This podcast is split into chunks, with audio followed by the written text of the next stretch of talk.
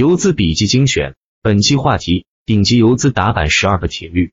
最近跟一位深圳游资圈的朋友交流，朋友从事打板已经有十来年时间，对市场的理解比我透彻的多，身价也远在我之上，是我非常羡慕的状态。跟他交流完后，学习了点经验，总结成十二点，分享给大家。一、收盘前不能涨停或者是看不到涨停希望的，毫不犹豫出场，这是打板首要原则。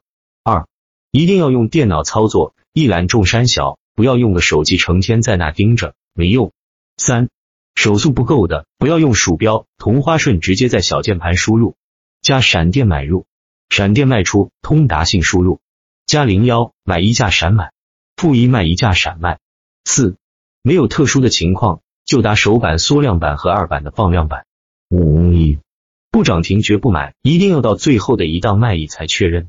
不要妄想着赚完最后一个铜板。四千多支票中，经常有一些冲到最后一两个档就停止了，主力信心不坚决，然后大幅回落，这是本行大忌。第二天都是挨打的份。六，如果次日大幅低开，一定要看准时机，冲高就走，不要留恋，也是会做错。但是保住本金比什么都重要，留得青山在，不愁没柴烧。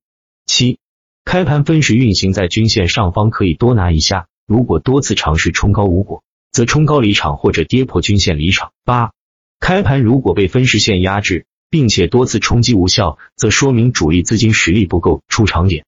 九，股票的位置要选好，一般选择技术指标走强，如均线多头排列的，这样即使失败回撤也可以接受。而一旦成功，可以吃整个波段。十，如果涨停刚好突破新高，或者是某个压力区间，第二天有惯性冲高的可能，这是股票大作手的炒股原理。十一，如果大盘不好，处于下跌趋势，少做多看，打板不是时时刻刻都有机会的，能控仓的是祖师爷。十二，内心牢记，打板是寻找市场中最确定的事件，一旦逻辑被证伪，立马走人，不犹豫。这是所有打板人都必须时刻遵守的原则。